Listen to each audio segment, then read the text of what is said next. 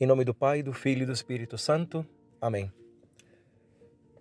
Estamos ainda no tempo pascal e outro dia estava pensando comigo.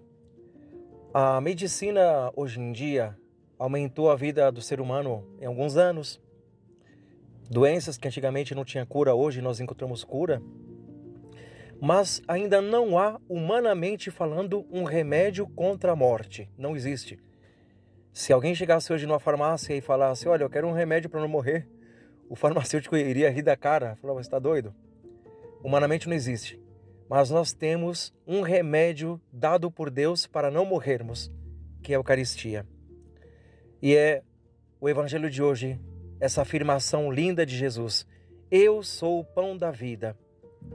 Quem vem a mim não terá mais fome e não terá mais sede. A Eucaristia. A Eucaristia é um invento genial de nosso Deus.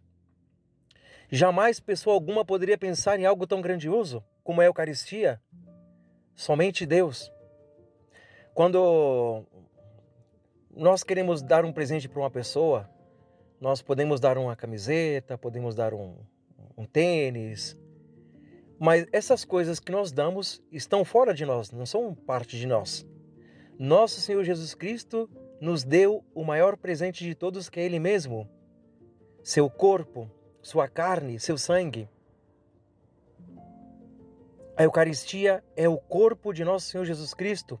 Quem comunga recebe o corpo, o sangue, a alma e a divindade de nosso Senhor Jesus Cristo. E como nos dá nosso Senhor Jesus Cristo isso?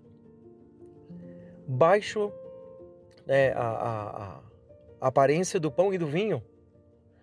Na Santa Missa, quando um padre consagra a Eucaristia, quando ele fala: Tomai todos e comei, isto é meu corpo, tomai todos e bebei, este é meu sangue, ocorre uma transubstanciação. O que é transubstanciação? É a mudança de uma substância em outra.